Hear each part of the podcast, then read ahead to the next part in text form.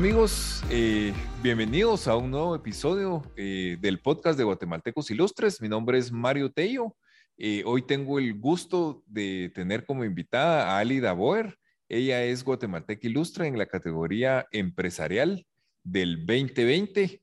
Alida, ¿qué tal? Bienvenida.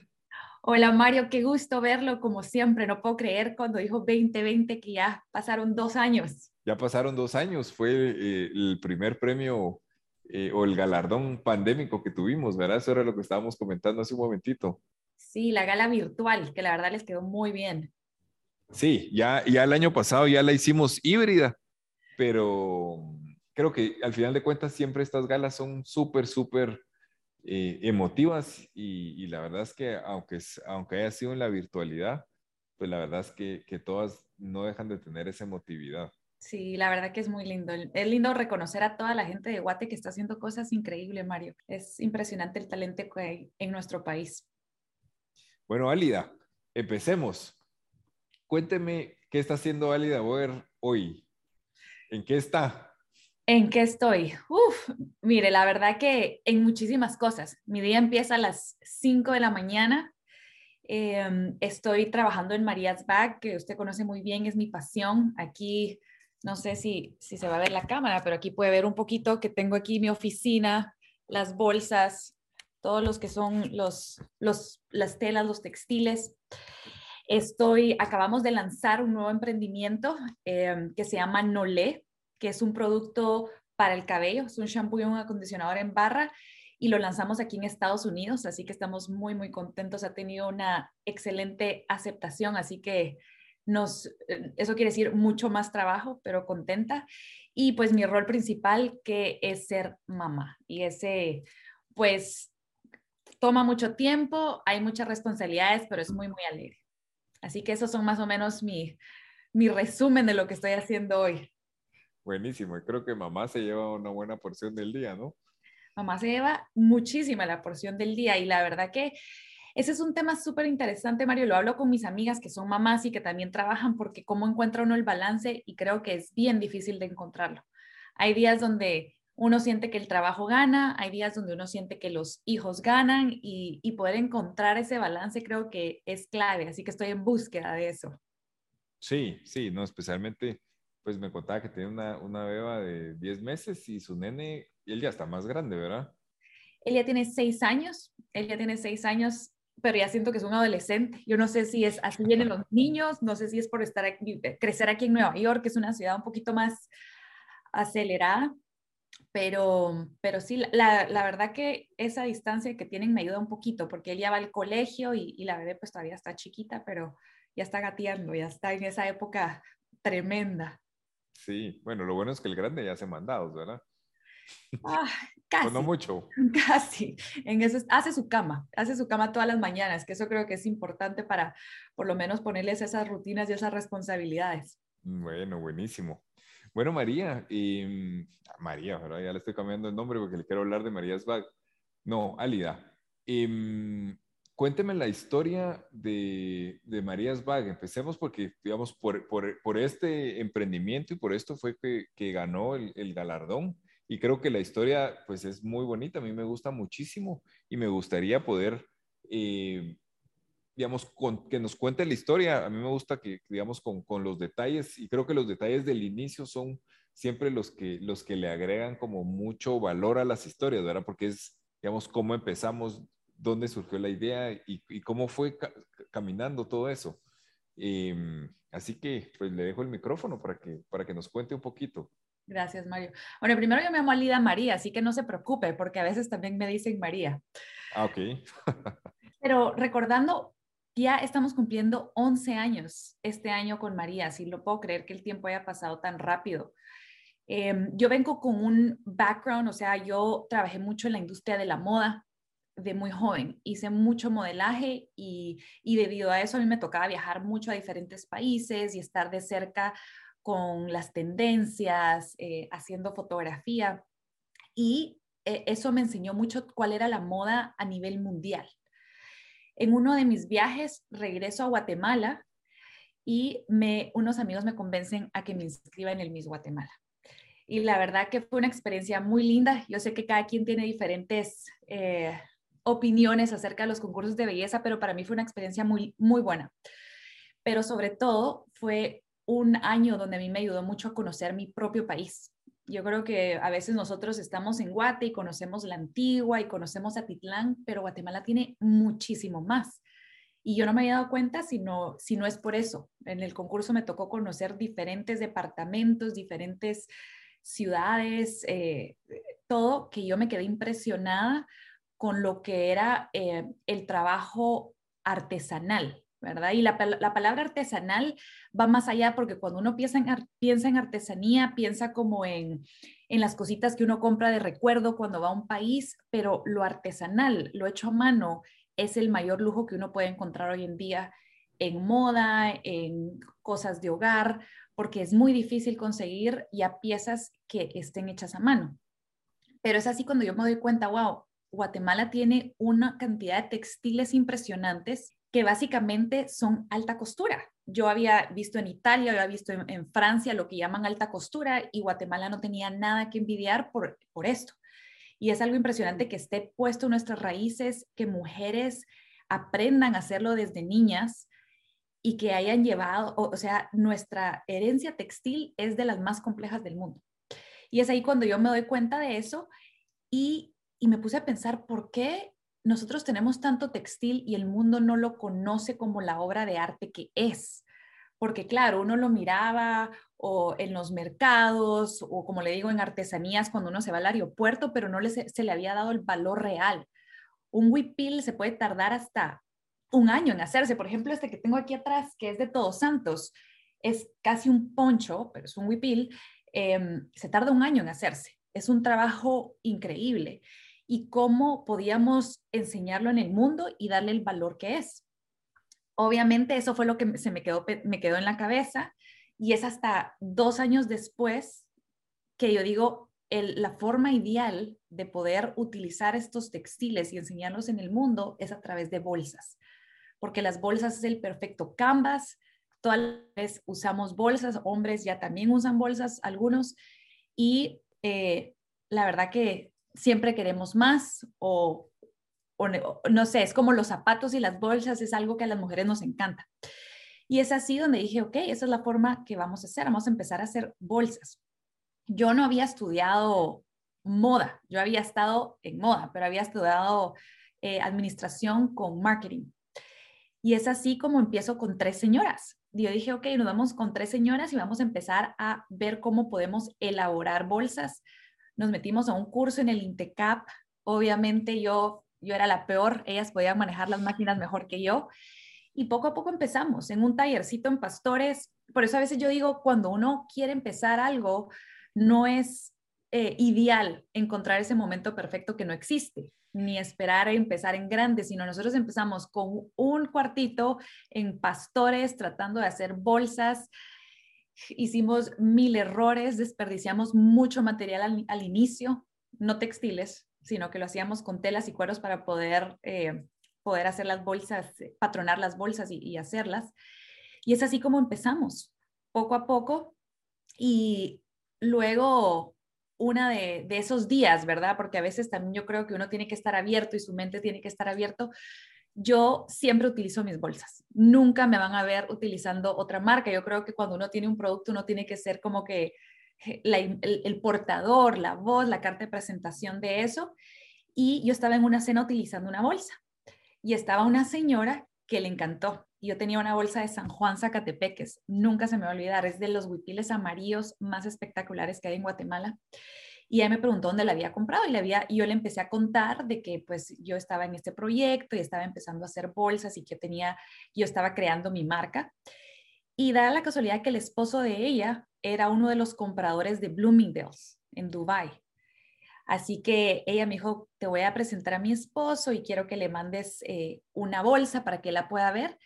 Y fue así, le mandamos una bolsa, eh, nos mandó un correo con mil especificaciones de cambios, ¿verdad? De detalles, que eso fue algo que uno aprende también, utilizar buenos cueros, utilizar buenos herrajes, acabados, y nos dijo cuando estén listas y, tengan, y puedan hacer una bolsa con estos indicadores, eh, pues me vuelven a buscar. Y es así como hicimos, hicimos lo mejor, me empecé a averiguar dónde conseguir cosas, porque en Guatemala los textiles son espectaculares, pero obviamente los cueros, los mejores cueros no están en nuestro país. Entonces, crear ese producto que tuviera eh, atención al detalle en cada, en cada componente fue algo vital. Y es así como empieza Marías, con un sueño y con una persona que creyó en nosotros eh, durante, durante el inicio de nuestro viaje. Dicen que, que, eso me gustó mucho, que, lo que menciona, digamos, el tema de la inspiración o buscar el, el momento por, perfecto, ¿verdad? No siempre hay un momento perfecto, eh, pero dice que, que, la inspiración viene cuando uno empieza a hacer, que hay que, que no importa, no importa lo que uno quiera, pero, pero hay que empezar, porque cuando uno empieza, empieza a venir toda esta inspiración, ¿no? Yo soy fiel creyente de eso, Mario. La verdad que, y, creo que a veces eso es lo que hace que mucha gente no, no, llegue a alcanzar su sueño, porque simplemente nunca empiezan y a veces uno se pone todas esas excusas por miedo a fracasar y, y lo peor es nunca empezar. O sea, nunca vamos a encontrar la forma, tal vez hay personas que tienen todo el capital para empezar un negocio de, de la forma en que ellos visualizan, pero muy poco o el lugar perfecto, o el logo perfecto, o el nombre perfecto. Eh, es empezar, y ese me recuerda a un quote que yo siempre lo menciono, que es de Rumi, que dice, empieza a caminar y el camino se abre. Exacto. es, así es, así las cosas empiezan a fluir cuando uno da ese primer paso, así que es lo que trato de hacer cuando, cuando tengo ideas. Buenísimo. Bueno, entonces se abre esta puertecita, ¿verdad? porque es una, es una, yo creo que ni puerta, fue una ventanita la que se abrió. Toma esa, eh, esa oportunidad, mejoran el producto, porque al final de cuentas, pues yo siempre les digo que yo no creo en las casualidades, ¿no? O sea, al final de cuentas le llega el manual para hacer, eh, digamos, para mejorar el producto, porque eso es lo que recibió, digamos. Em, y cómo, cómo de allí empieza esa, esta expansión, ¿no? Porque esta es una, es una marca más internacional que nacional. Sí. La verdad que, eh, como usted dijo, fue una ventanita y fue una ventanita donde también nos enseñó muchas cosas eh, y eso lo, he aprendido. Cuando uno vende en tiendas departamentales, también es todo otro proceso donde uno tiene que conocer de márgenes. Y eso ahorita lo, lo, platico mucho yo con gente, conocer sus números, conocer los costos es bien importante porque a veces uno dice, ah, esto cuesta 50, lo voy a vender, pero no para siendo así, ¿no? Y eso fue un proceso también para nosotros de aprendizaje. Em, y yo creo que una de las cosas importantes es cuando uno, esa primer compra a uno le da como más eh, le da ese push que uno necesita, no, no solo yo creo en mí, sino que también hay otra persona. Para mí al día de hoy no, no hay satisfacción más grande que ver mujeres utilizando nuestras bolsas o gente utilizando nuestros shampoos. O sea, yo creo que para cualquier emprendedor eso es como el lo más, ¿verdad? Em, empezamos a, una de las cosas que hicimos en Marías, como le cuento, 11 años, fue utilizar mucho las redes sociales.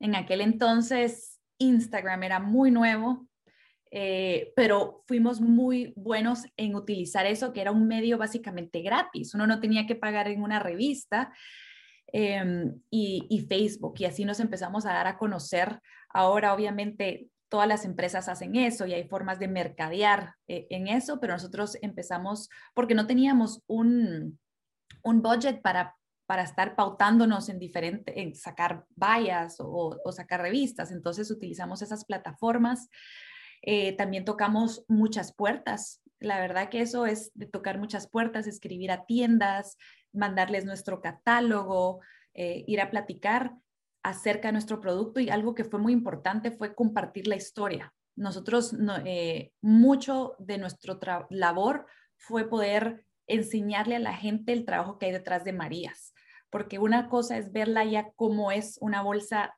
final y otra cosa es cómo se hizo. Entonces nos encargamos muchos en hacer videos enseñando el proceso, eh, hacer pláticas y paneles donde invitábamos a, nuestras artesanas con gente de revistas de moda para que hubiera esa sinergia. Em, y es así donde empezamos a dar a conocer mucho, ¿verdad? También trabajamos con influencers desde temprano, ¿verdad? Que, que, eso ya no lo hacemos, pero fue algo que también nos ayudó a poder dar a conocer nuestra marca. Y yo creo que lo más lindo de esto no solo es que Marías se venda afuera, pero yo creo que el logro más grande es que nosotros mismos como guatemaltecos empezamos a ver nuestros textiles de otra forma y apreciar más. Y Marías trajo esta corriente donde surgieron otras marcas y empezaron a hacer corbatas, zapatos y, otras cosas que al fin y al cabo eso ayuda a empoderar a nuestros artesanos y les da un ingreso y eso está muy bien. O sea, que podamos sentirnos orgullosos de nuestra cultura y nuestros textiles, que no siento que, era la, forma en que, que estaba pasando hace más, hace mucho antes de Marías, ¿no? ¿Cuál es? Porque yo creo que, que hay algo, es algo que es como bien importante, ¿verdad? Porque creo que el reto o, yo podría decir que es el mayor logro de Marías Bag es cómo llevé el artesano eh, guatemalteco poco valorado, porque creo que eso era así. Exacto. Y lo llevo a hacer alta costura, eh, súper valorado, digamos, lo valoraron afuera, lo aprendieron a valorar adentro, digamos. ¿Qué, ¿Cuál cree que es, digamos, como la, parte clave, digamos, o cuál fue el factor clave para que eso pudiera pasar? Yo creo que nosotros fuimos siempre como muy, eh, como le digo, poder contar la historia. Y le voy a dar un ejemplo porque eso sigue siendo un, un ¿cómo se dice? Un work in progress, un proceso. Eh, nosotros todos los años hacemos una pop-up store, en, eh, que es una tienda que se hace por dos semanas durante Semana Santa en el Santo Domingo y hacemos un montaje espectacular. Normalmente tenemos a nuestras artesanas, algunas que enseñan el proceso, platicamos de cómo se hacen las bolsas, los tintes naturales, los significados los gulpiles. Pero para contarle la historia es, yo eh, estaba y me gusta estar mucho porque me gusta platicar con, con, nuestros clientes, me gusta escuchar qué piensan del producto, qué esperan del producto y yo poderles compartir también la historia. Em, estaba yo en la tienda y entró una señora utilizando una bolsa de marca, no Marías, una bolsa de marca que obviamente le costó más de mil dólares eh, y empezó a ver las bolsas. Y una de las chicas las, la atendió, ¿verdad? Y ella preguntó el precio de una de las bolsas y, y se le dijo el precio. Y ella dijo, pero esta bolsa, ¿por qué es tan cara? Ni que fuera, no me acuerdo qué fue lo que dije, yo estaba ahí. Y entonces yo me volteo y le digo, hola, yo soy Alida. Em, y, le di, y le pregunté, ¿y usted qué es lo que piensa? Me dijo, es que yo siento que es un precio muy caro. Y yo le dije, bueno, mire, usted está utilizando una bolsa de marca que se hizo en una fábrica y que hay miles de esa, que seguramente el cuero no es el mejor, pero es una marca que usted está pagando por la marca.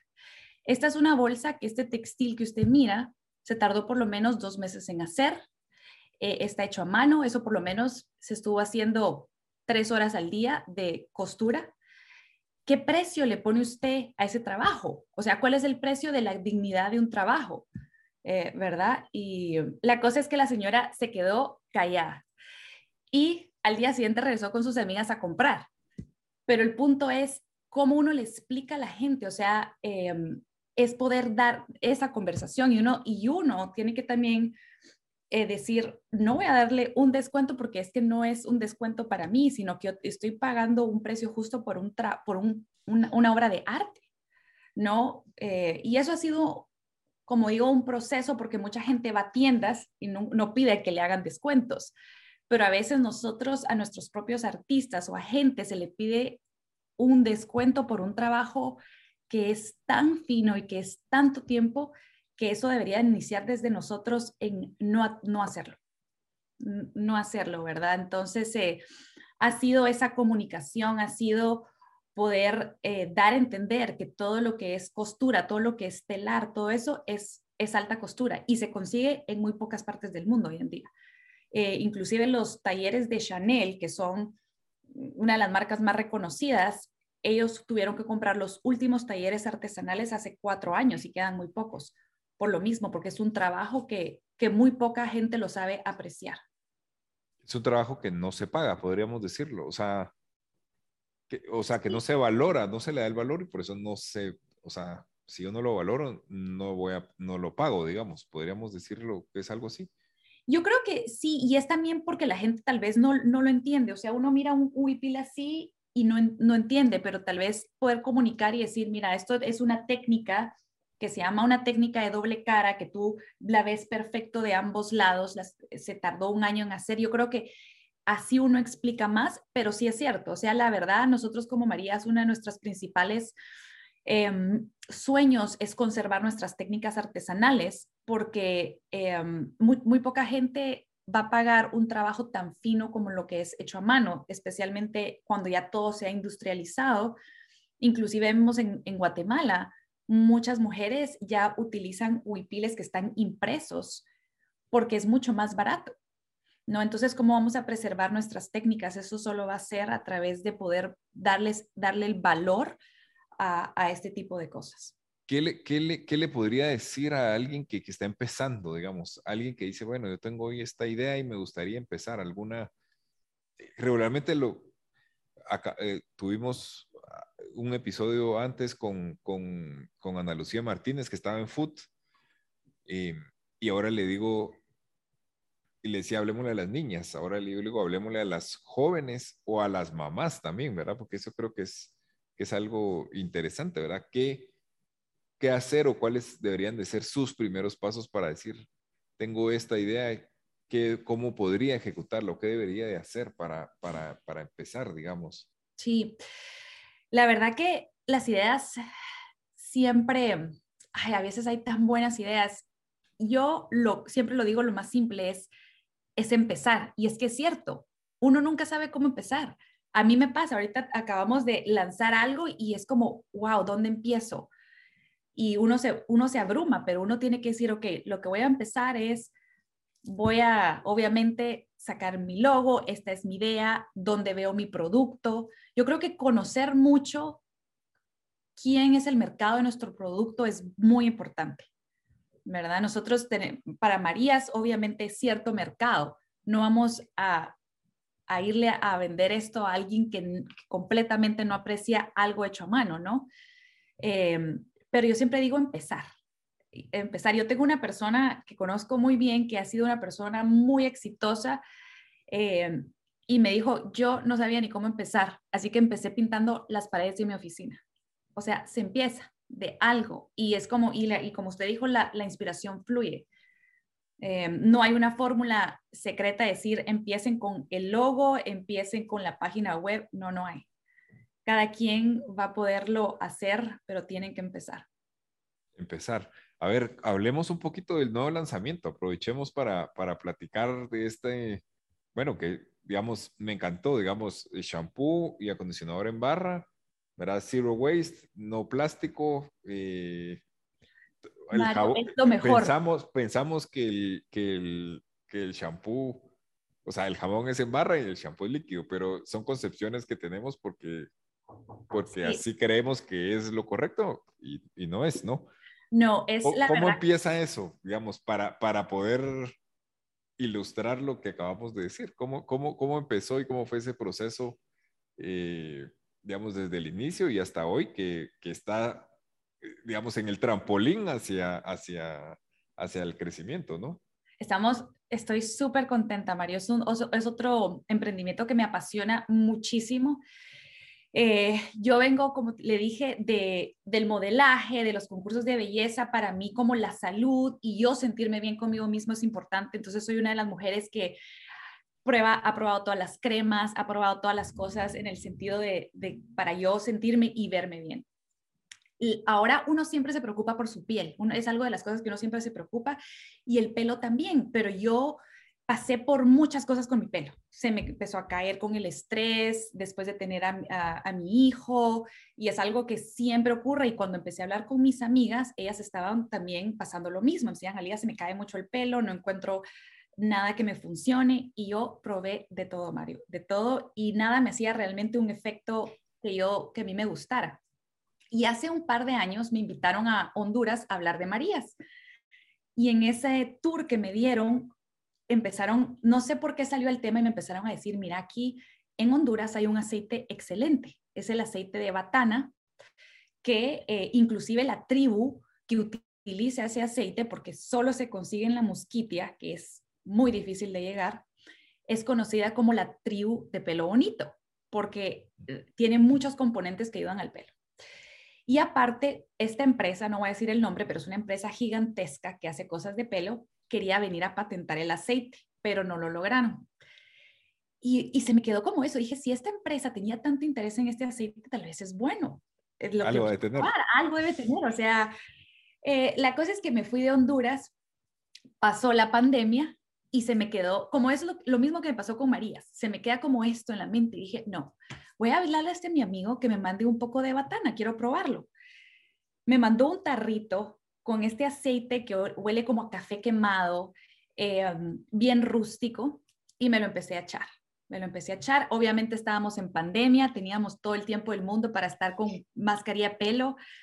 Eh, y empecé a ver cambios. O sea, por primera vez empecé a ver que me empezó a crecer un montón el pelo, mi pelo estaba más sano que cuando yo tenía 10 años menos. Y dije, wow, esto de verdad sí, me, sí funciona. Eh, pero dije, nadie va a tener el tiempo de estarse echando un aceite todos los días o un día sí, un día no. O sea, ni yo en vida real después de la pandemia voy a poder hacer eso. Y es así donde empiezo a buscar a un químico para desarrollar esta formulación. Y hicimos una formulación, Mario, que salió hasta mejor de lo que yo me lo imaginaba.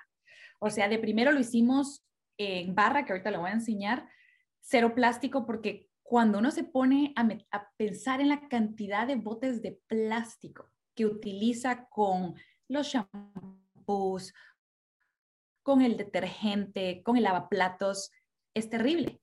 O sea, si uno, yo, vamos a las playas de Guatemala, no son lo que eran. Realmente es algo que uno tiene que volverse un consumidor consciente, es muy, muy triste.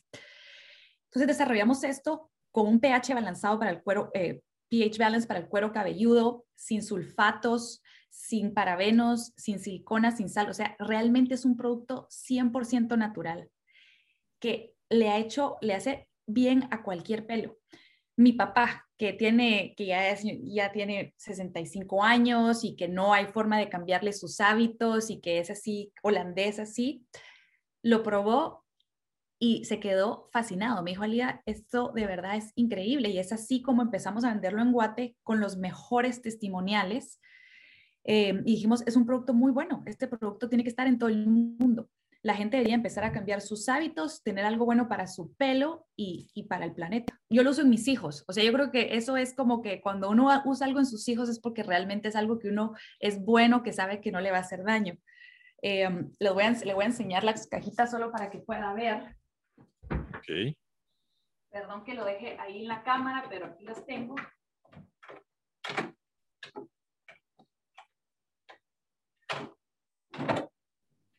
Entonces, aquí está, por ejemplo, el shampoo y el acondicionador son eh, de cartón y está con bosques aprobados y es simplemente una barra. Así que uno se echa en el pelo, se lo limpia, le deja todos los aceites naturales. Es lo mejor que existe y ahorita estamos creciendo aquí en Estados Unidos con un chanzal por ver todo lo, el tema de distribución, logística, producción, mercadeo, pero, pero muy contentos porque realmente es un producto que es muy, muy, muy, muy bueno. Buenísimo. La verdad es que me encanta, me encanta ver esa, esa, em, esa innovación. Yo creo que, que, que, es ese como cambio de paradigmas, ¿verdad? Porque, eh, digamos, a veces le dicen a uno en los estudios, eh, digamos, todo el mundo le va a decir, el champú siempre tiene que ser líquido, pero a veces el, eso quiere decir que puede haber un cambio porque todos están tan acostumbrados a hacer lo de cierta forma que un cambio puede, o sea, va a generar, digamos, porque la gente sin querer va a estar abierta a algo, algo nuevo y algo diferente. Sí, a mí me impresiona porque eh, ahorita que estuvimos en la feria donde, donde lanzamos aquí, llegó una señora rusa que me decía que su bisabuela así era como se lavaba el pelo. Entonces yo creo que eso realmente fue lo original.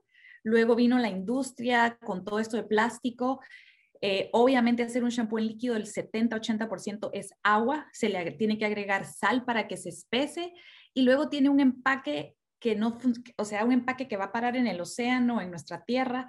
Entonces yo creo que poder regresar a lo que funciona y a lo que es bueno para el planeta es, es importantísimo, pero es cierto, son cambios de hábitos porque en, alguna, en algún momento alguien de mercadeo de alguna de estas empresas nos dijo que usar shampoo en líquido era lo correcto y es lo que toda la gente piensa y, pues no es correcto. No sí, creo que son los ciclos, ¿verdad? Porque sí, por supuesto, antes de seguro se lavaban con jabón el, o, con, bueno, con la lejía o lo que fuera, se lavaban el pelo, pero después vino la innovación del, líquido, pero ahora regresamos a, lo, a, a la barra, ¿no? Entonces creo que al final de cuentas son como esos ciclos que, que, que, van cambiando y que el mercado también va cambiando, ¿no? Sí. sí, yo creo que estas nuevas generaciones ya vienen también con este chip de cuidar más el ambiente. Eh, es lo que usted dijo, no, en, en, algún momento pasó que, que, por ejemplo, ciertas cosas eran mejor para el cuerpo, para el medio ambiente, pero por, mi hijo de seis años no abre una botella de plástico. Él carga su pachón y yo también cargo mi pachón y no me gusta pero él, eso ya viene en, como que en ellos y está, está bien porque es lo que necesitamos. O sea, nuestro planeta ahorita está grave. Sí, sí, definitivamente. Pues de verdad que muchísimas gracias. Esa innovación me encanta. Me encanta la innovación de, de poder, digamos, como en resumen, digamos, como poder llevar esa, eh, esa parte artesanal eh, poco valorada hacia un valor de alta costura, eh, que a los ojos del mundo nos vean, pero creo que lo más importante es que nosotros como guatemaltecos lo aprendamos a valorar, porque nosotros lo tenemos acá y muchas veces no lo valoramos. ¿Verdad? Un emprendimiento nuevo em, que está cambiando paradigmas, ¿verdad? Que está regresando a las, a las raíces. Em, así que, de verdad, puchica, súper sorprendido. Me encantan estas entrevistas porque hace dos años nos, nos, encontramos en un lugar y hoy la encuentro en un lugar totalmente diferente. Sí, sí, el tiempo pasa. Me encuentra con un nuevo bebé, nuevo emprendimiento, siguiendo con Marías. Eh, pero tiene razón, yo creo que como guatemaltecos tenemos esa responsabilidad de apreciar lo nuestro, de respetar lo nuestro y, y empieza en nuestros hogares. Yo aquí, eh, a pesar de que yo en Nueva York, tengo muchas cosas de Guatemala, eh, en el colegio mi hijo celebramos carnaval, yo me encargo en, pintar los cascarones para mantener la tradición viva. Creo que es bien importante mantener eso y eso es lo que nos, hace únicos, ¿no? Nos, también nos, da las raíces de dónde venimos, de quiénes somos. Pero muchísimas gracias, Mario, y es un gusto siempre poder platicar con ustedes, también con todo lo que hacen, el apoyo que le dan a los guatemaltecos que están haciendo cosas diferentes. Bueno, Alida, pues muchísimas gracias. No sé si quisiera agregar algo más. Bueno, lo único que quiero agregar es eh, que lo que le mencioné, en Guatemala hay tanto, tanto potencial que a veces tenemos estos sueños que no llegan a pasar por miedo o por no empezar. Y aquí vuelvo a caer en lo que usted me preguntó, que, que aconsejaba, que empiecen, empiecen de, no hay forma mala de empezar, lo importante es hacerlo. Y así tal vez también van a estar en guatemaltecos ilustres en uno de estos años. Bueno, buenísimo. Y Alida, la verdad es que una historia inspiradora y me encanta esa pasión, ese, ese impulso em, para, para, alcanzar el éxito, ¿no? Que al final de cuentas, pues todos, todos andamos detrás de él, em, pero, pero al final de cuentas creo que, que hay que caminar para, para alcanzarlo, ¿no? Al final de cuentas, no sé si uno lo alcanza, porque es, es, es un camino, ¿no? O sea, cuando uno, uno cree que uno ya tiene éxito, pero no, mucha gente lo puede ver uno exitoso, pero uno quiere tener más cosas. Entonces, es un tema que tal vez uno no lo va alcanzando, sino que es un camino. Es como el tema de la felicidad, ¿no? O sea, no voy a ser feliz, sino que es siempre en el camino voy a ir disfrutando, ¿no? Y estoy de acuerdo y sabe que eso es, eso es bien importante porque es importante disfrutar cada momento. Y ahorita me pongo a pensar los primeros años de Marías. Eh, ahorita, por ejemplo, extraño mucho no, no poder viajar, estar yendo al interior, como que disfrutarse cada momento. Y, y cabal, cuando uno llega a algo que uno, eh, uno quería, es importante disfrutarlo un momento, darse una palmadita, pero ¿cuál es lo que viene después? Porque el mundo está completamente cambiando todo el tiempo y a veces uno dice, ah, ya alcancé este éxito y que si viene otra cosa que nos va a comer. Entonces es como ese, ese movimiento de, de nosotros eh, mejorar como persona, ser una mejor versión de uno y estar, estar aprendiendo todos los días. Sí, yo creo que eso es importantísimo, ¿verdad? Mantenerse en movimiento. Sí. Y bueno, Álida, pues muchísimas gracias. De verdad que súper contento. La historia eh, me encantó, nuevos emprendimientos, así que pues le deseo todo el éxito.